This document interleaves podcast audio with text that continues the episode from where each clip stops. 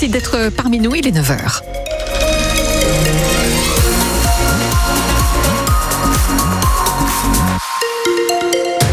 Et les informations nous sont présentées par Jean-Baptiste Marie. Bonjour. Bonjour. Sur la 84, sortie fermée, toujours à, à hauteur de Saint-Jean-des-Essartiers. Voilà, sur l'air de repos et c'est en direction de Rennes. On ne verra pas le soleil aujourd'hui, ce sera nuageux toute la journée. Les températures au meilleur de ce lundi comprises entre 7 et 11 degrés.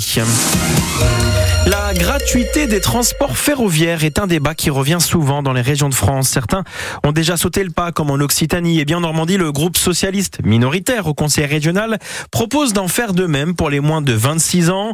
Une idée qu'a défendue ce matin sur France Bleu Normandie Laurent Beauvais, l'ancien président de la région basse Normandie, aujourd'hui chef de file des socialistes à la région, était notre invité à 8h15 la gratuité, ce n'est pas pour tout le monde, évidemment.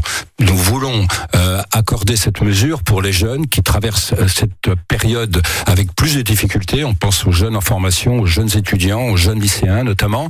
Et donc euh, cette mesure qui s'applique déjà dans d'autres régions, nous la souhaitons à titre exploratoire. Ça coûterait environ en année pleine 9 millions d'euros. Évidemment, nous assortissons cette proposition d'une mesure qui permettrait dans le budget de la région de faire des économies de façon à ne pas accroître la charge. Et donc, il va falloir regarder de très près. C'est ce que nous allons faire euh, pour euh, gager cette augmentation sur des économies par ailleurs. C'est le socialiste Laurent Beauvais, ancien président de la région Basse-Normandie, désormais président du groupe socialiste au Conseil régional interview, à retrouver dans son intégralité sur francebleu.fr. Une nouvelle journée de grève demain prévue dans l'éducation nationale. Et oui, l'intersyndicale appelle les enseignants à cesser le travail à nouveau après la grève de jeudi dernier. Une réussite selon les syndicats qui entendent faire durer leur mouvement de défense de l'école publique.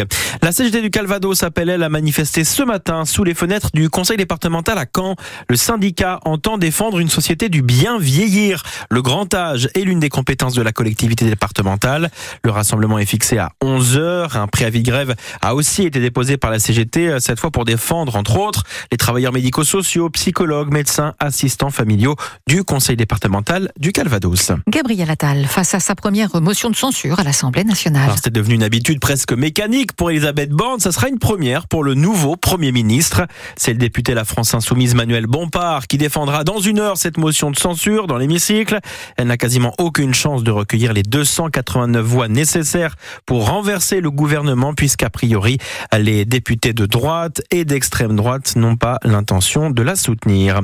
L'ambassadeur de Russie en France convoqué au ministère des Affaires étrangères à Paris après la mort de deux humanitaires français en Ukraine jeudi dernier dans une frappe russe.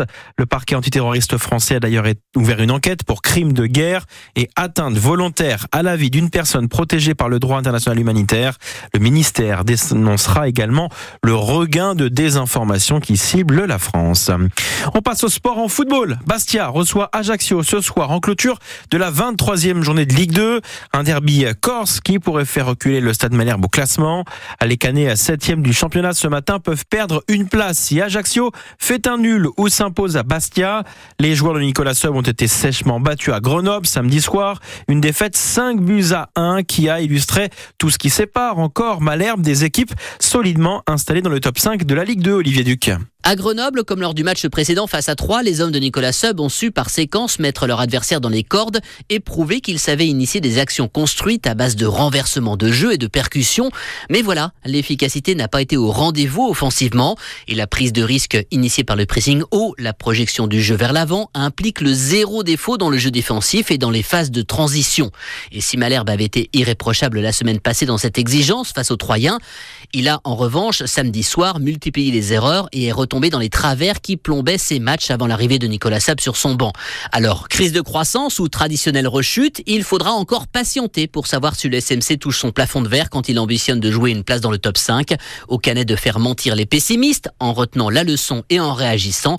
À Nicolas Sub et à son staff de faire digérer au mieux la première déconvenue rencontrée par son équipe depuis son arrivée. Et on reparlera de cette déconvenue grenobloise du SMC ce soir dans Allo Malherbe sur France Bleu Normandie juste après le journal de 18h en Ligue 1.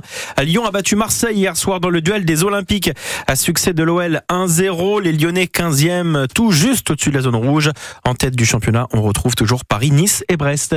Et puis l'équipe de, France de futsal, victorieuse de la Belgique hier à Caen. Et oui, les Bleus disputent un tournoi amical dans le nouveau palais des sports pour se préparer à la prochaine Coupe du Monde. Elle aura lieu au mois de septembre. Les Français ont battu la Belgique 6 buts à 4 hier soir. Il y a un nouveau match ce soir, c'est contre les Pays-Bas, coup d'envoi à 21h15.